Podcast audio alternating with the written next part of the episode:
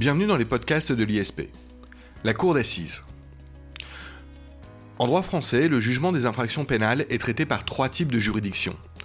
Les tribunaux de police qui jugent les contraventions, les tribunaux correctionnels qui jugent les délits, et les cours d'assises qui jugent les crimes pour lesquels les peines encourues vont de 15 ans de réclusion criminelle à la prison à perpétuité.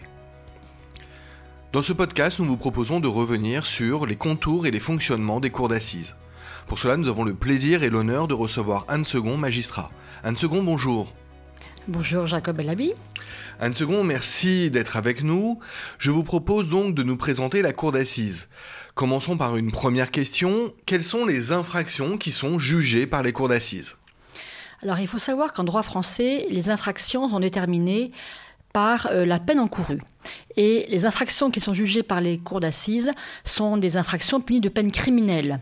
Et on entend par là la réclusion criminelle à temps ou à perpétuité. C'est donc en fonction de la peine qu'on détermine si euh, une infraction est un délit ou un crime. Les principaux crimes sont en réalité assez peu nombreux. Ils sont, en matière d'atteinte aux personnes, les coups et blessures volontaires ayant entraîné la mort sans intention de la donner ou ayant entraîné une infirmité permanente, le meurtre, l'assassinat. En matière sexuelle, il s'agit des viols. En matière d'atteinte aux biens, il s'agit des vols à main armée. Et en matière de stupéfiants, il s'agit de production et fabrication de stupéfiants, d'importation et exportation organisée de stupéfiants. On voit donc bien que c'est une liste extrêmement fermée qui est euh, soumise euh, au jugement des cours d'assises. D'accord. Et quelles sont les spécificités de la procédure criminelle? Alors la procédure criminelle est très spécifique depuis le démarrage. Dès lors qu'un crime est commis sur la voie publique, ou enfin commis en flagrant délit, ou est dénoncé, s'amorce euh, une procédure d'instruction le ministère public est obligé de saisir le juge d'instruction lorsqu'une affaire de type euh, criminel est euh, commise ou euh, dénoncée. C'est donc les seules juridictions qui ont systématiquement des dossiers d'instruction pour juger les affaires. C'est la procédure est également très spécifique parce que c'est la seule qui fait appel au jury populaire. Euh, en France, hein, contrairement au, pays de common law, le jury populaire n'intervient que dans ce cadre-là. Euh, donc le jury populaire, c'est les jurés.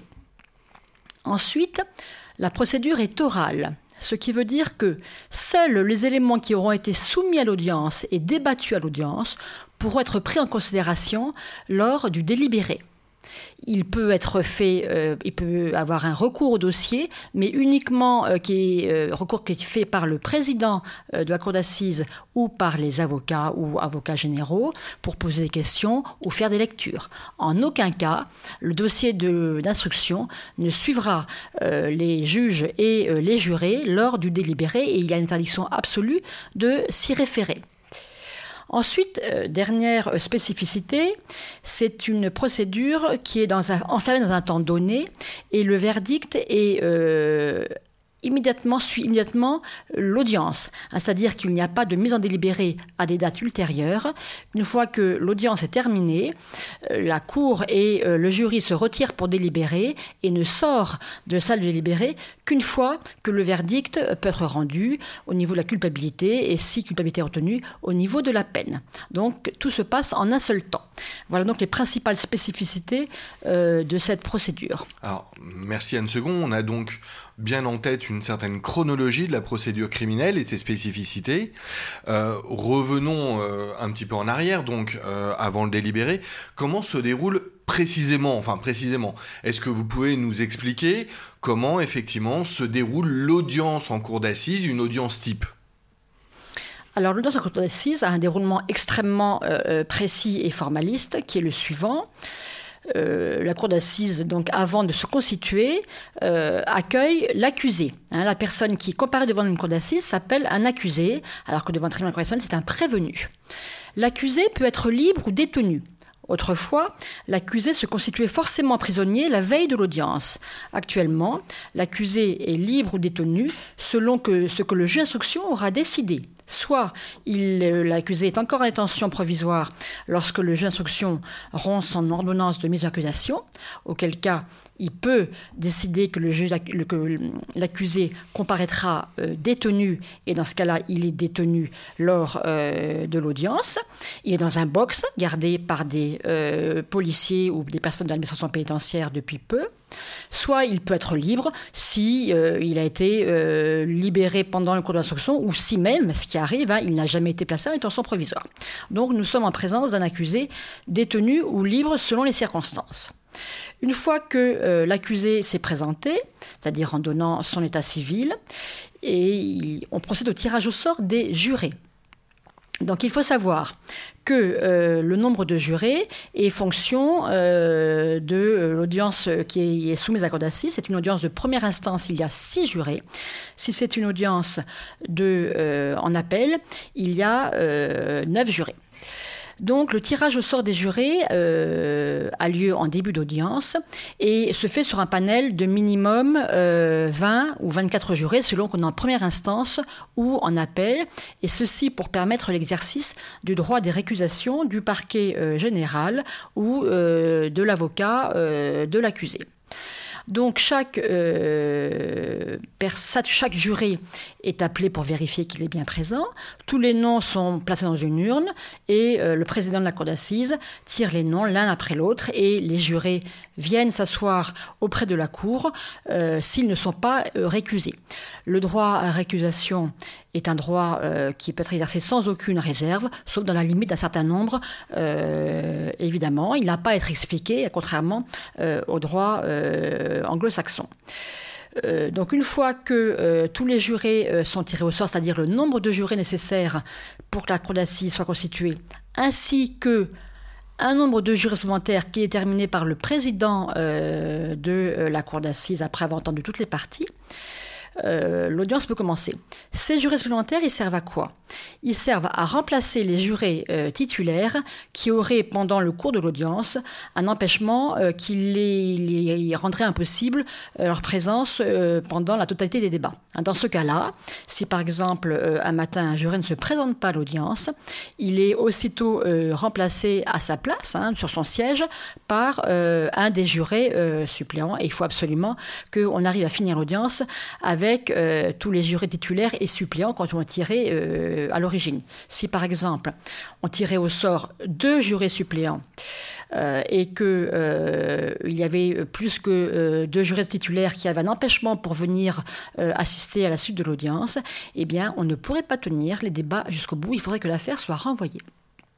Donc, nombre de jurés supérieurs au nombre de jurés qui finalement participeront à la décision. Ensuite, euh, une fois que les jurés ont été entendus, ils prêtent un serment. Hein. on leur lit un texte où on leur rappelle euh, quelles sont leurs obligations. J'y reviendrai peut-être ultérieurement. Et euh, après ce serment, le président de la cour d'assises fait une présentation succincte de l'affaire au regard des termes de l'ordonnance de mise d'accusation. Hein, le président de la Cour d'assises ne présente pas un résumé de l'affaire selon ce qu'il pense. En revanche, il fait un résumé de l'ordonnance de mise d'accusation et notamment, il doit présenter les éléments à charge et à décharge qui ont été débattus par le juge d'instruction et qui ont conduit finalement au renvoi euh, de l'accusé devant la Cour d'assises. Hein, donc c'est donc pas, ce n'est aucunement l'avis du président de la Cour d'assises qui est présenté lors de cette présentation succincte, c'est uniquement un, résumé en réalité de l'ordonnance de mise en accusation.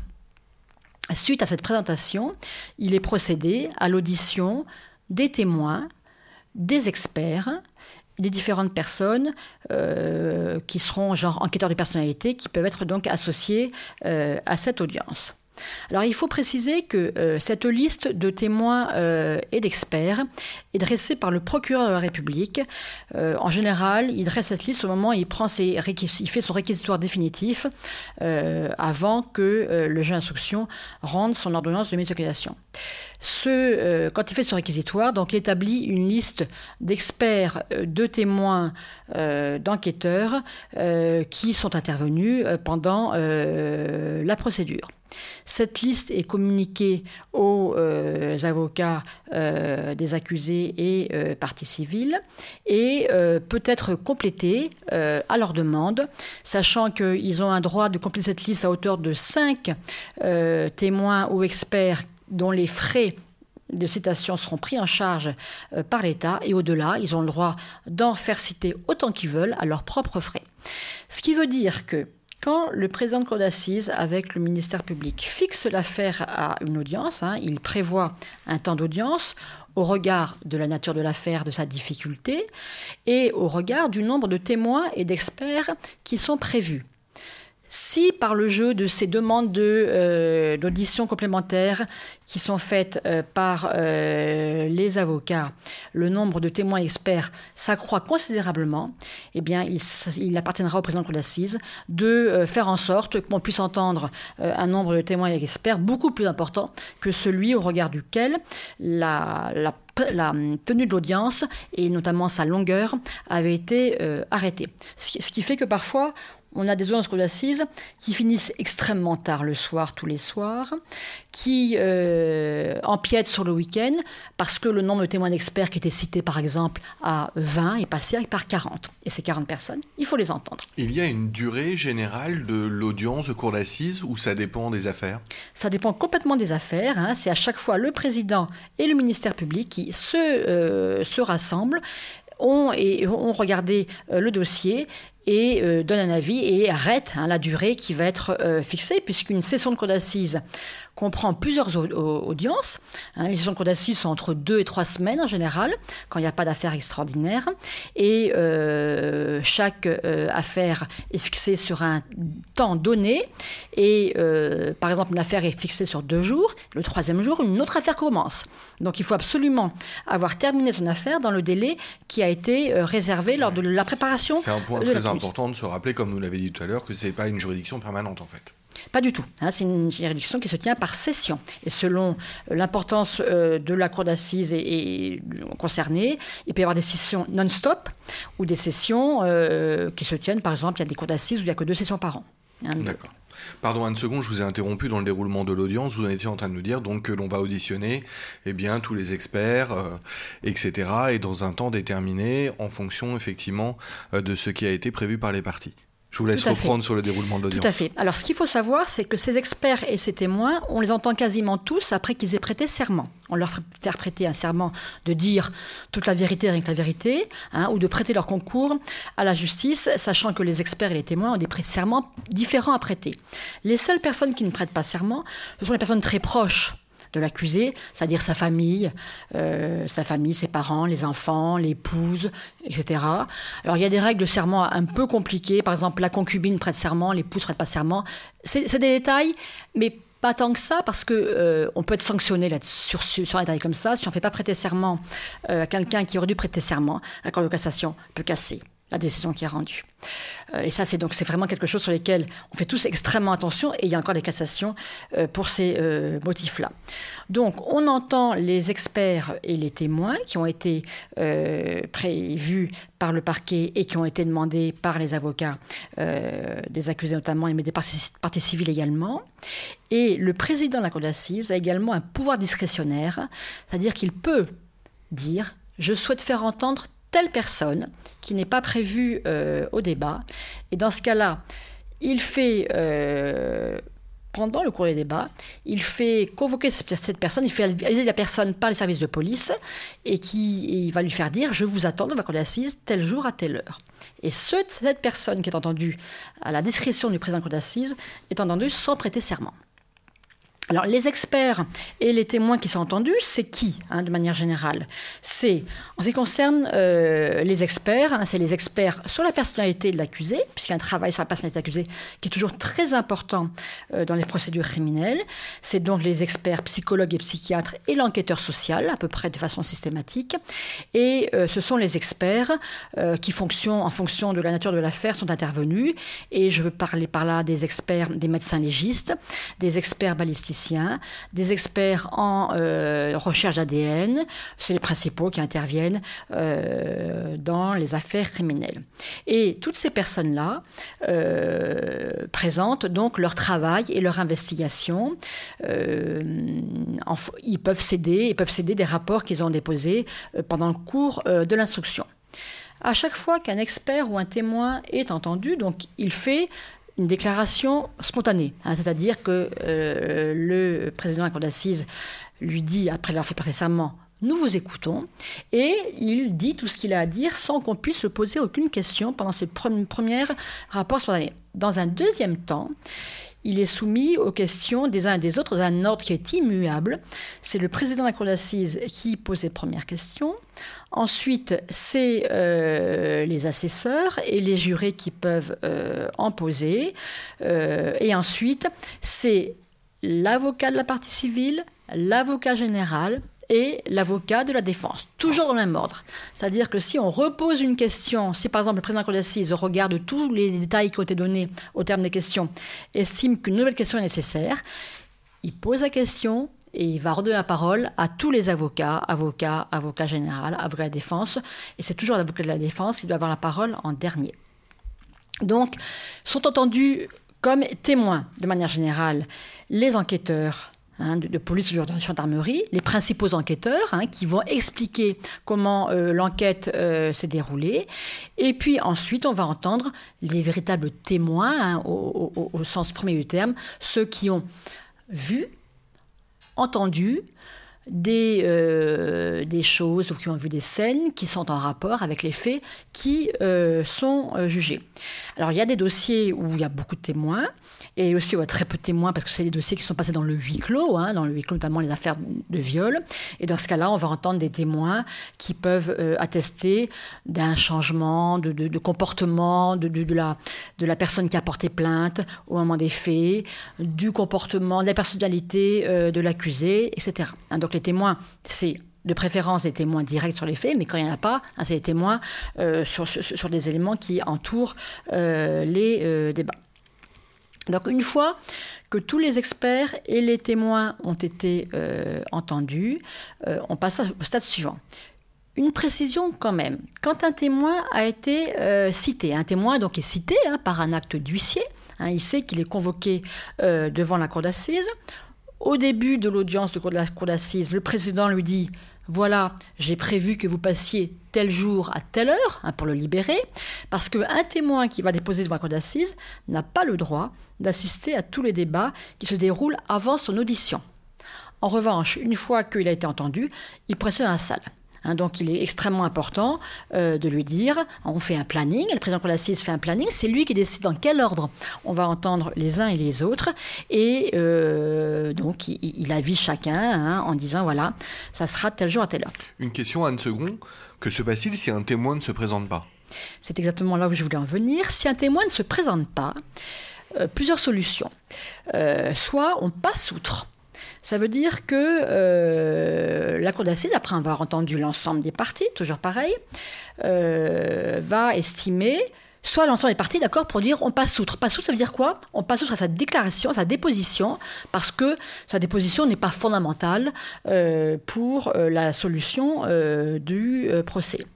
En revanche, si euh, on ne passe pas outre, un mandat euh, d'amener euh, est délivré et on fait chercher ce témoin par la police ou la gendarmerie dans les meilleurs délais.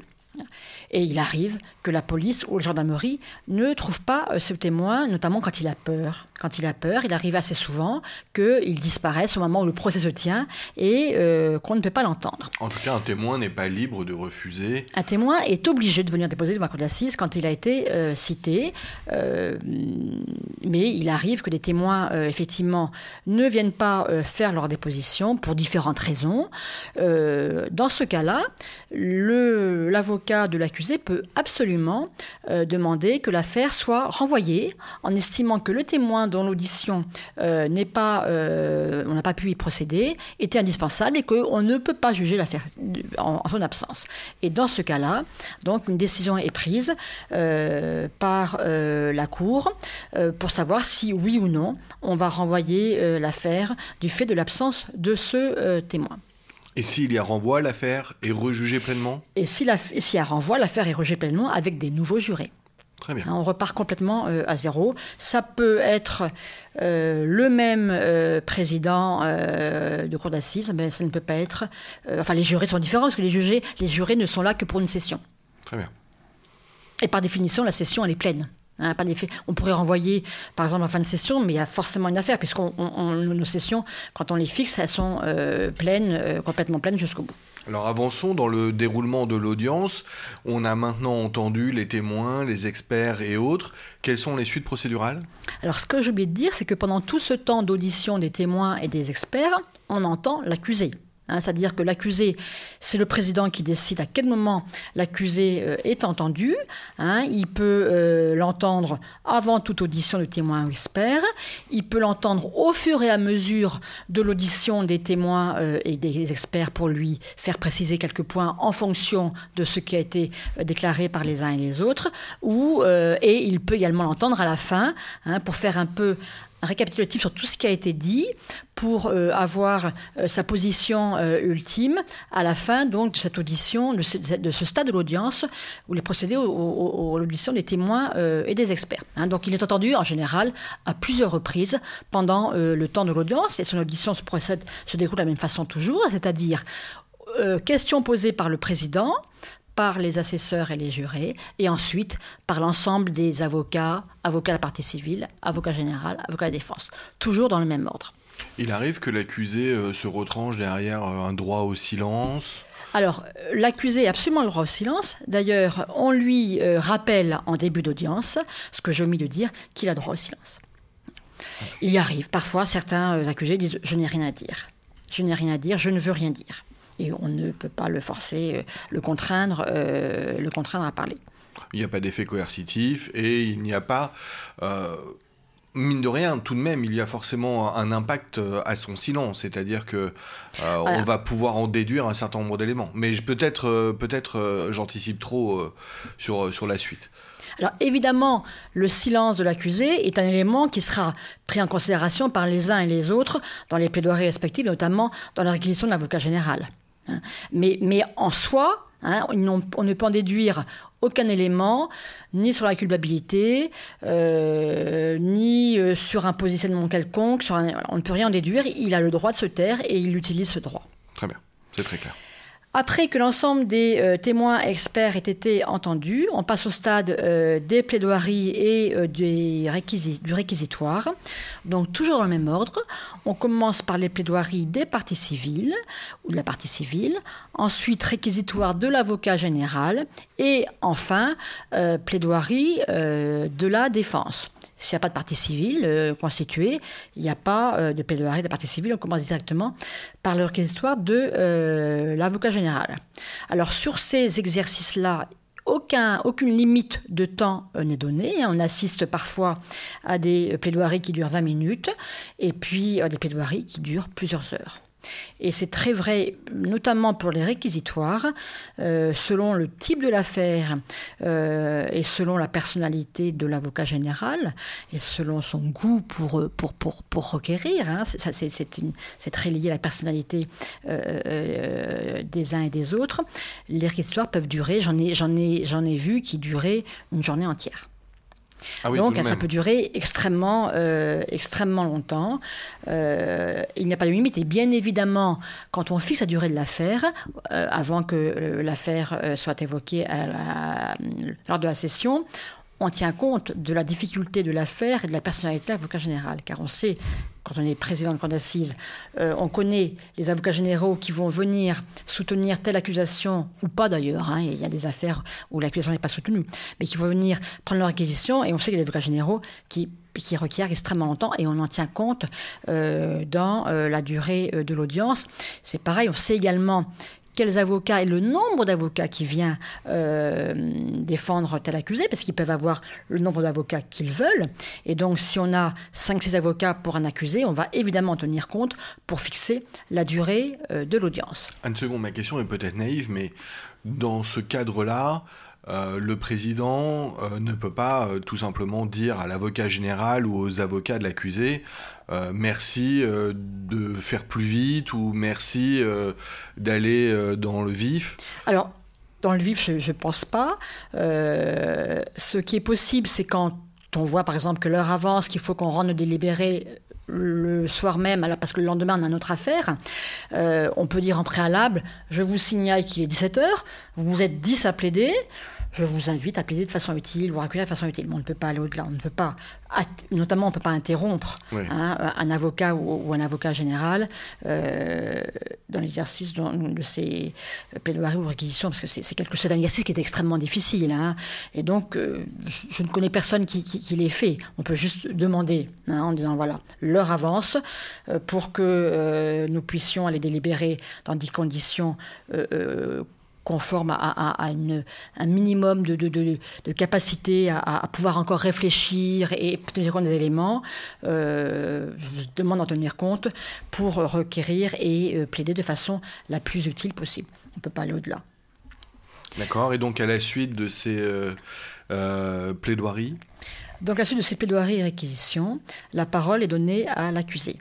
Hein, c'est toujours l'accusé euh, qui a la parole en dernier, euh, qui la prend ou pas, qui dit soit je n'ai rien à rajouter à ce que mon avocat a dit, soit qui peut parler autant de temps qu'il le veut. Là, c'est pareil, on euh, ne l'interrompt pas. En général, ils ne prennent pas la parole très longtemps, mais enfin ça arrive. Ça arrive qu'ils que, parlent pendant, ça m'est arrivé, moi une demi-heure, je crois, le maximum que j'ai eu, un, accusé qui en général, ça ne dure pas très longtemps. Et ensuite, euh, une fois que la parole a été donnée à l'accusé, euh, la cour euh, et le jury vont se retirer pour délibérer après qu'ait été lu un texte sur l'intime conviction. Et après la lecture de ce texte du Code de procédure pénale, qui finit par la question suivante, la loi leur fait cette seule question, avez-vous une intime conviction? Nous nous retirons pour délibérer et nous ne revenons euh, dans la salle d'audience qu'après avoir pris notre décision sur la culpabilité et euh, sur euh, la sanction si la personne a été déclarée coupable. Alors quand vous dites nous nous retirons C'est-à-dire les trois magistrats et les, alors, les six ou neuf jurés, sachant que depuis une loi d'il y a deux ans, deux ans ou un peu plus peut-être, les jurés supplémentaires qui ne font pas partie euh, du jury de jugement, c'est-à-dire qu'on ne va pas prendre du tout par là euh, au délibéré, viennent dans la salle délibérée et assistent au délibéré. Auparavant, auparavant, les jurés supplémentaires attendaient dans la salle tout seuls. Hein, le temps que durait le délibéré, ça pouvait durer des heures et des heures. Maintenant, ils viennent assister au délibéré, ils n'ont pas droit à la parole du tout. Hein, donc ils sont dans un coin euh, et pas Alors pourquoi cette, euh, cette modification euh, Sans doute parce que quand un juré a un malaise pendant le délibéré, il faut qu'il soit remplacé il faut qu'il soit remplacé. Donc il est remplacé officiellement. Hein. On, prévient tout le monde qu'on remplace euh, le juré. Mais euh, le juré euh, qui n'assistait pas au début délibéré jusqu'à là n'avait pas du tout d'idée de ce qui s'était dit. Alors que maintenant, comme ils assistent, ils peuvent remplacer utilement en, connaissant les tenants et les aboutissants de l'état du délibéré au moment où il intervient.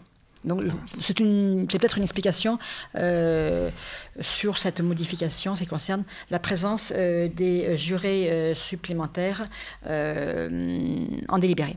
Alors Anne Second, c'est peut-être le moment d'arriver à une question tout à fait particulière, puisque l'on est face à une cour d'assises avec un jury populaire.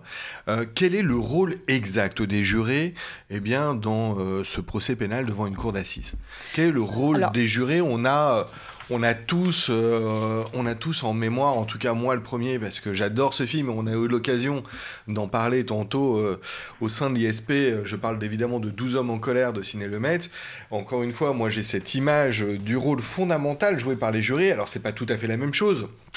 Vous nous l'aviez expliqué, mais euh, voilà, qu'est-ce que vous pouvez nous dire sur euh, le fonctionnement des cours d'assises du point de vue des jurés Alors, je vous propose de vous lire le serment qu'on leur fait prêter en début d'audience. Hein, une fois qu'ils sont tirés au sort, on leur demande de prêter serment, d'examiner avec l'attention la plus scrupuleuse les charges qui sont portées contre l'accusé, de ne trahir ni ses intérêts, ni ceux de la société qui l'accuse, ni ceux de la victime, de ne communiquer avec personne, de n'écouter ni la haine ou la méchanceté, ni la crainte ou l'affection, de se rappeler que l'accusé est présumé innocent, que le doute doit lui profiter, de décider d'après les charges et moyens de défense suivant leur conscience et leur intime conviction, avec l'impartialité qui conviennent à un homme probe et libre, et de garder le secret des libérations. Quelle ce, texte, il dit, responsabilité. ce texte, il dit tout. Hein, ce Il texte, dit il tout, dit mais tout, il est quelle magnifique. responsabilité Il est magnifique. Quelle responsabilité.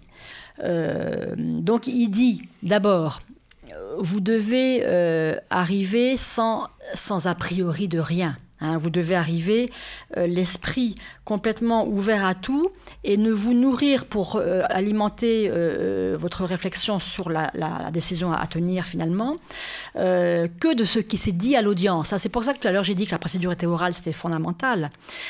Tout ce qui est dit à l'audience est important et doit être retenu par les jurés dans le cours donc, de l'audience et délibéré.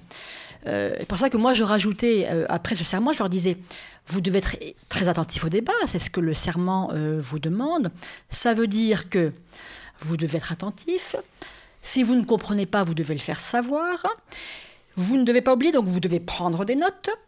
Euh, et vous devez constamment faire attention à ce qui se dit à l'audience. C'est très compliqué parce que autant les, juges sont habitués à passer leur, leur, euh, leur travail, c'est le cœur de leur métier, écouter pendant les audiences tout ce qui se dit, autant ces personnes qui viennent d'horizons très divers euh, n'ont pas du tout l'habitude hein, de- de se mobiliser, euh, mobiliser leur attention pendant des heures et des heures, hein, puisque les audiences commencent à 9h et finissent à une heure qu'on ne connaît pas, puisqu'elle est fonction euh, du nombre de témoins et, et experts à entendre et du temps que chaque audition euh, va prendre. Et donc, on demande à des gens, par exemple, qui sont ouvriers agricoles, eh ben, d'être capables d'entendre et d'écouter et d'intégrer. d'être juré? Non, On c'est ne une obligation. C'est une obligation.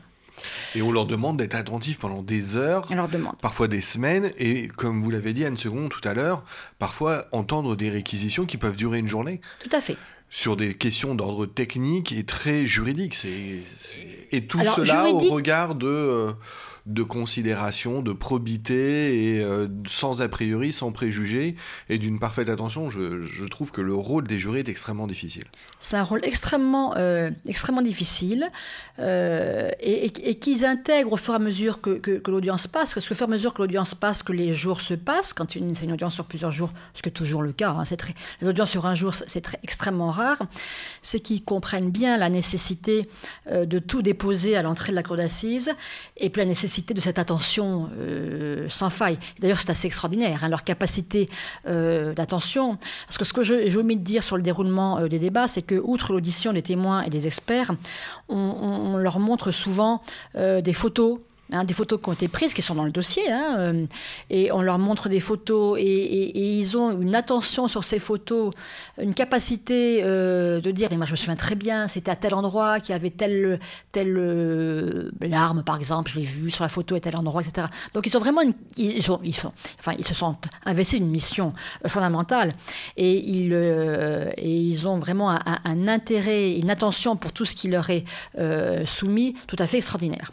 Donc, de manière générale, ils jouent vraiment, ils jouent vraiment le jeu. Enfin, le jeu, si on peut dire que c'est un jeu, c'est pas du tout un jeu, mais ils jouent vraiment, ils remplissent leur mission de façon extrêmement scrupuleuse et la plupart du temps, euh, tous les avocats, dans leur plaidoirie, euh, se félicitent de l'attention. On le voit bien, ça se voit. hein. Euh, On est, en fait, on est sous l'œil de, toute la salle hein, pendant tout ce temps.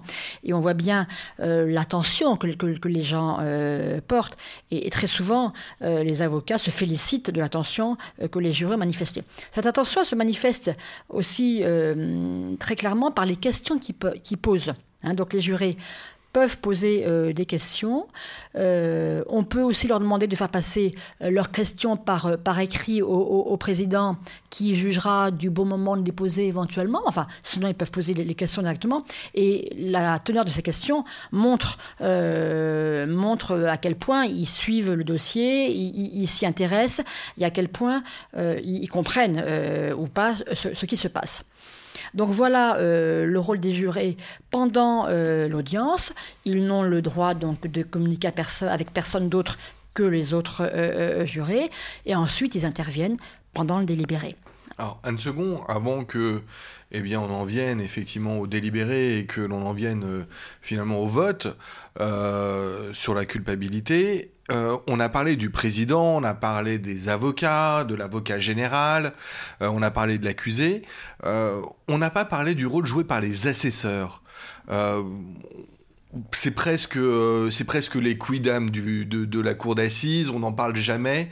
Quel est leur rôle? Alors les assesseurs, il faut savoir que c'est des magistrats euh, des différents tribunaux du ressort de la cour d'assises, hein, donc des magistrats du département, euh, ou des magistrats de la cour d'appel, quand c'est la cour d'assises se tient au siège de la cour d'appel, qui tournent. Hein, ça veut dire que tous les magistrats du siège sont assesseurs euh, à la cour d'assises et qu'ils le sont en général pour une affaire, voire deux, mais pas plus, dans l'année. Pas toutes les sessions alors, ça dépend des organisations, mais en général, non, parce que euh, du coup, pendant qu'ils sont à la cour d'assises, ils, abandonnent leurs propres fonctions et c'est un peu euh, compliqué. Donc, plus, on avance dans le temps, moins ils viennent euh, longtemps aux assises. J'ai remarqué. Moi, quand j'étais, quand j'étais jeune magistrat, on y allait pour la session. Ça se fait quasiment plus. Sauf quand c'est une seule affaire d'inceste, bien évidemment. Mais sinon, euh, ça ne se fait euh, quasiment plus. Euh, donc, ils viennent pour un temps donné, pour souvent une affaire, voire deux. Quand c'est des affaires qui ne sont pas longues. donc, ils tournent. Ils arrivent comme les jurés. C'est-à-dire qu'ils ne savent rien à faire. Hein. ils ne savent que le nom et la qualification criminelle, et ils ne savent rien d'autre. Donc, et ils ont le même rôle que les, que les jurés. Ce que j'ai oublié de dire, euh, c'est que, enfin je vais en parler peut-être sur le, sur le délibéré, hein, c'est que les magistrats et euh, les jurés ont tous une voix. On délibère tous ensemble et on a une voix chacun, et les assesseurs, comme les jurés, ont une voix. Donc, euh, finalement, qui sont-ils Pourquoi, pourquoi sont-ils là? Alors, ils, peuvent, ils peuvent discuter avec les gens, notamment leur donner des éclairages juridiques.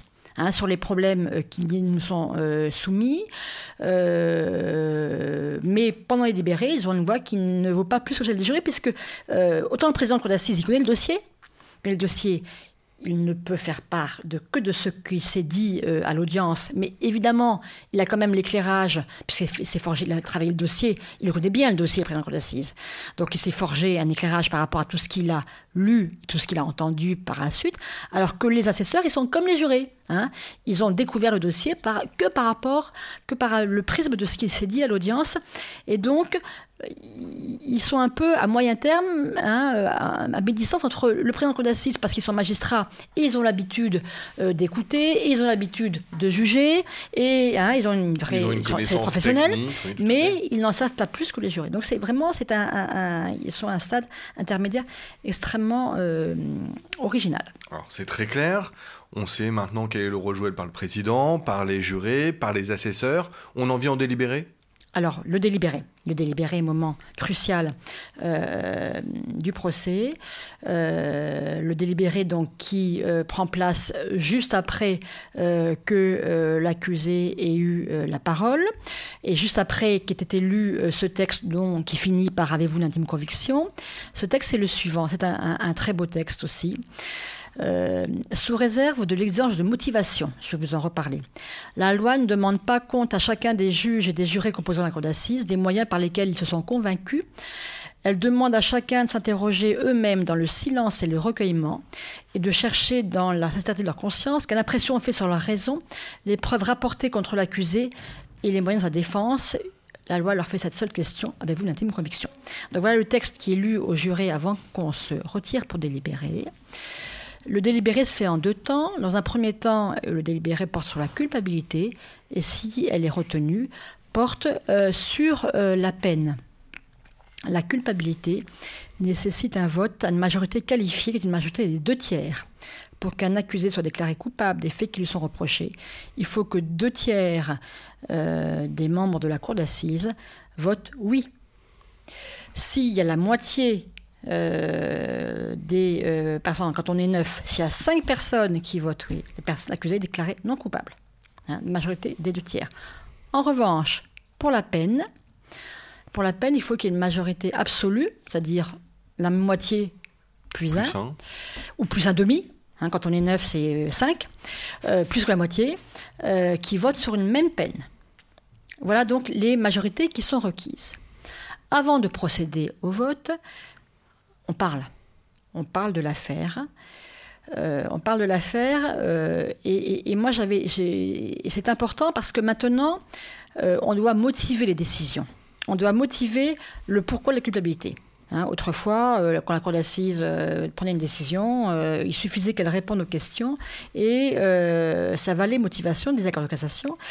La CEDH en, a jugé autrement et donc maintenant la cour d'assises doit motiver cette décision. Et donc c'est important que tout le monde s'exprime et que tout le monde dise ce qu'il en pense. Si au regard des éléments qui ont été examinés pendant l'audience, oui ou non, il estime que la personne est coupable et sur quels éléments il se fonde, parce que ces éléments-là, on devra le rappeler dans la motivation. Euh, donc, euh, la cour le, délibéré, c'est un tour de table. Hein. Tous les euh, jurés parlent, les assesseurs parlent, le président finit par parler à, la fin du délibéré, et puis après que chacun ait évalué hein, l'ensemble des éléments fournis à la cour d'assises pendant l'audience pour savoir si ça constitue des éléments suffisants à charge ou à décharge, eh bien, il procédait à ce vote. Et euh, donc, si. Euh, alors, ce vote, il est fait par question. C'est-à-dire que les qualifications qui sont soumises à code d'assises sont décortiquées en questions successives. Euh, par exemple, quand on est saisi sur une qualification d'assassinat, on va poser une première question. Est-ce que l'accusé a volontairement donné la mort à la victime? Première question. Deuxième question, est-ce qu'il avait prémédité c'est euh, les faits visés à la première question?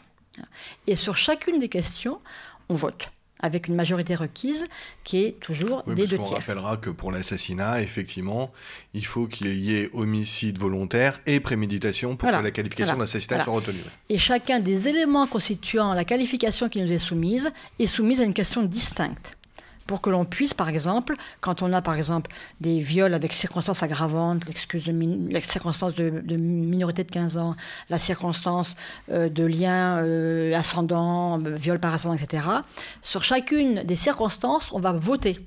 Hein. et si par exemple le viol est retenu et pas les circonstances aggravantes, eh bien on aura pénétration, pénétration sexuelle, viol, donc oui par exemple si on, ne retient pas, et on peut répondre non aux questions suivantes. Dans ce cas-là, la personne sera déclarée coupable de viol sans circonstances aggravantes. Et la peine qui en résulte. sur la peine. Et, la, et ça a une incidence sur la peine. Voilà. Hein. Donc, en fonction des réponses euh, qui sont portées aux questions posées, euh, ben, à la fin du vote, le président de d'assises dit ben, au regard des euh, réponses apportées, la peine encourue est de temps. Hein, euh, parce que la peine, le viol, c'est 15 ans, le viol aggravé, c'est 20 ans. Voilà, donc en fonction de ça, on dit la peine encourue et de temps, et c'est après, au regard euh, de ces éléments, que là. Ces questions, avant euh, qu'on parte délibérer, l'ensemble des personnes présentes dans la salle, hein, le président rappelle quelles questions seront posées lors du délibéré. Soit c'est des questions qui sont conformes à l'ordonnance de mise d'accusation, c'est-à-dire un meurtre, on dit les, les, questions sont conformes. En revanche, il peut résulter des débats que d'autres questions doivent être posées. Hein, par exemple, euh, si la personne a été renvoyée pour meurtre et qu'on s'aperçoit au cours des débats que finalement l'intention homicide n'est pas évidente, on peut très bien dire, à la fin des débats, le président peut très bien dire, ou un avocat peut lui demander, je souhaiterais que vous posiez comme question subsidiaire les questions de coup mortel, c'est-à-dire coup ayant entraîné la mort l'intention de la donnée. Voilà. Et dans ce cas-là. Une mise en concurrence d'une autre qualification. Voilà. Et dans ce cas-là, on pose la question de meurtre en délibéré. Si la réponse est non, eh bien, enfin non, à la majorité que vous avez compris, hein, c'est-à-dire qu'il y a au moins sur neuf, au moins quatre personnes qui ont répondu non au plus, eh bien, euh, on va poser la question suivante. Est-ce que euh, l'accusé est coupable d'avoir porté des coups sur les personnes d'un tel et est-ce que ces coups ont entraîné sa mort sans intention de la donner? Voilà. Hein, donc on a tout un, système de questions subsidiaires qui peuvent être rajoutées à la question qui résulte de l'ordonnance d'accusation en fonction de ce que les débats vont révéler. Et ça, c'est extrêmement important, hein, ces questions subsidiaires. Donc la une fois qu'on a voté sur la culpabilité, si elle est acquise, donc si elle n'est pas acquise, la Cour euh, d'assises revient, revient à l'audience et rend sa décision euh, sur la culpabilité. euh, en disant que la personne a été déclarée non coupable. En revanche, si elle est acquise, euh, on procède après au vote sur la peine. Alors le vote sur la peine, je vous ai dit c'est une majorité absolue. donc, ce vote sur la peine succède également à une discussion délibérée. Hein, parce que alors là, c'est un vrai. là, les jurys, ils ne connaissent rien. Hein, le, euh, les peines applicables, comment, ça, comment se déroule une peine, euh, la période de sûreté, tous ces éléments-là, ils n'y connaissent rien. Donc il y a un grand débat explicatif et informatif le président sur ce que c'est. devoir effectivement faire Le président ou les assesseurs, parce que assez souvent, par exemple, on a des assesseurs qui sont juste d'application des peines. D'accord. Donc, euh, quand on a la chance d'avoir un assesseur de d'application des peines, c'est lui qui va expliquer un petit peu comment ça se passe, les questions d'une peine. Donc, on, donne des éléments d'information à leur, euh, demande. Hein. Souvent, ils posent des questions, mais comment ça va se passer? Euh, Qu'est-ce qui va se passer? Euh, Où ça, la peine va être purgée Dans quelles conditions, etc. Donc, Hein, tous ces éléments-là, on, les donne.